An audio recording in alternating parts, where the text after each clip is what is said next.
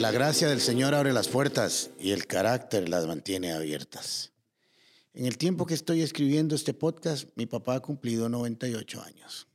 Su mente está muy activa y lúcida. Fue un excelente profesional, los primeros abogados que graduó este país. Profesor universitario, ha escrito varios libros y ocupó puestos de alto nivel en el gobierno. Comencé a trabajar con él hace unos 38 años.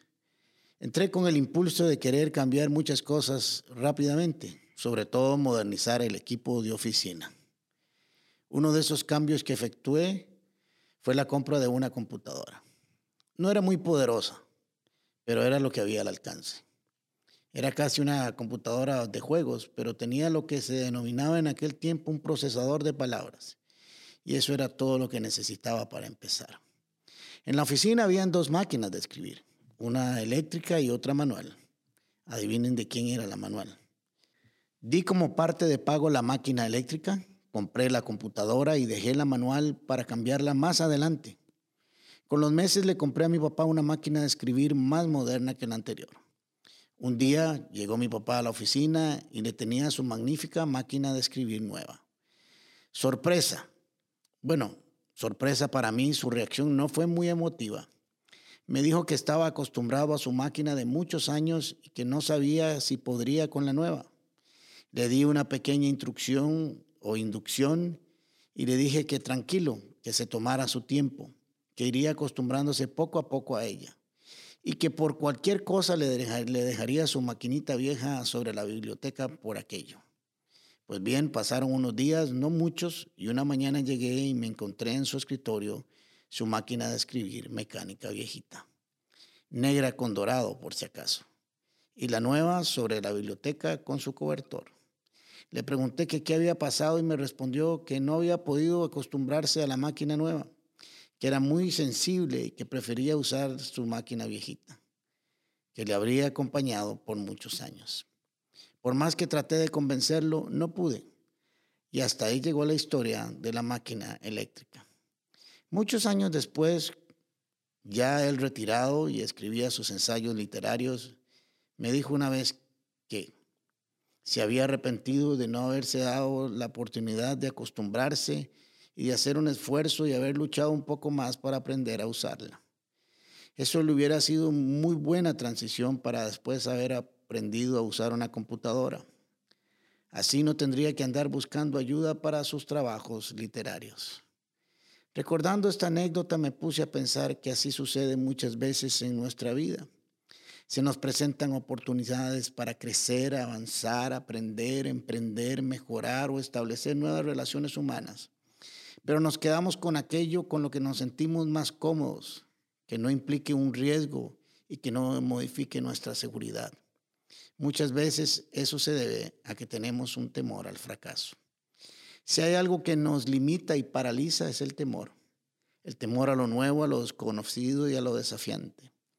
El gran reto del Señor con Israel fue dirigir por un camino nuevo a un pueblo con mente vieja y por lo tanto lidiar con el comportamiento de esclavos, aunque eran ya totalmente libres.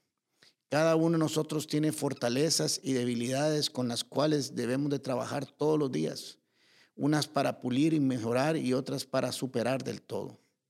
Cada vez que Israel se enfrentaba con una situación difícil o nuevo reto, su tendencia era extrañar lo antiguo, lo conocido, y expresar su deseo de devolverse a Egipto aunque fuera un estado deplorable de esclavitud y dolor.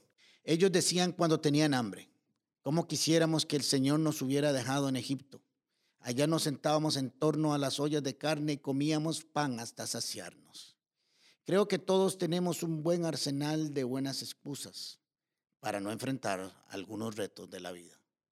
Cuando el Señor llamó a Moisés, éste le dio cinco excusas para no hacerlo que por cierto eran muy humanas, no era un invento, eran reales en la vida de Moisés.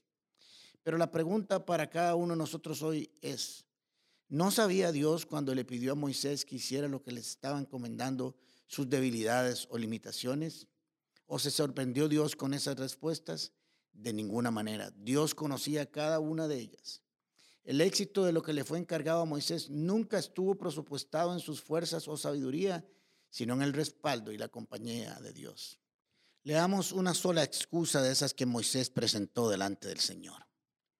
Moisés le dijo, yo nunca me he distinguido por mi facilidad de palabra. Francamente me cuesta mucho hablar. Entonces el Señor le preguntó, ¿quién forma la boca de una persona? ¿Quién decide que una persona hable o no hable? ¿Que oiga o no oiga? ¿Que vea o no vea? ¿Acaso no soy yo el Señor y Dios de todas las cosas? Ahora ve, Moisés, yo estaré contigo cuando hables y te enseñaré lo que debes de decir. Ahí estaba basada la victoria de Moisés, en el respaldo, en la compañía de Dios y en la enseñanza de Dios.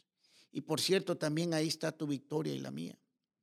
Hoy te pregunto, ¿qué te ha pedido el Señor que hagas? y no lo has hecho porque de seguro tienes una buena excusa, el Señor estará con vos, te enseñará lo que no sepas en tu camino de la obediencia. El Salmo 28, 7 dice lo siguiente, el Señor es tu fortaleza y escudo. Confía en Él con todo tu corazón. Él te ayudará y tu corazón se llenará de alegría. Puertas.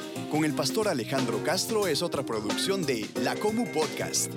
Música por Chisco Chávez y voz adicional de Jorge Vindas. Y si no lo has hecho todavía, suscríbete a Puertas el Podcast en Spotify o iTunes Podcast. Puedes seguirnos en nuestro Facebook, Instagram o YouTube como Comunidad Paz. Recordá, Paz se escribe con S. ¿Sabes por qué?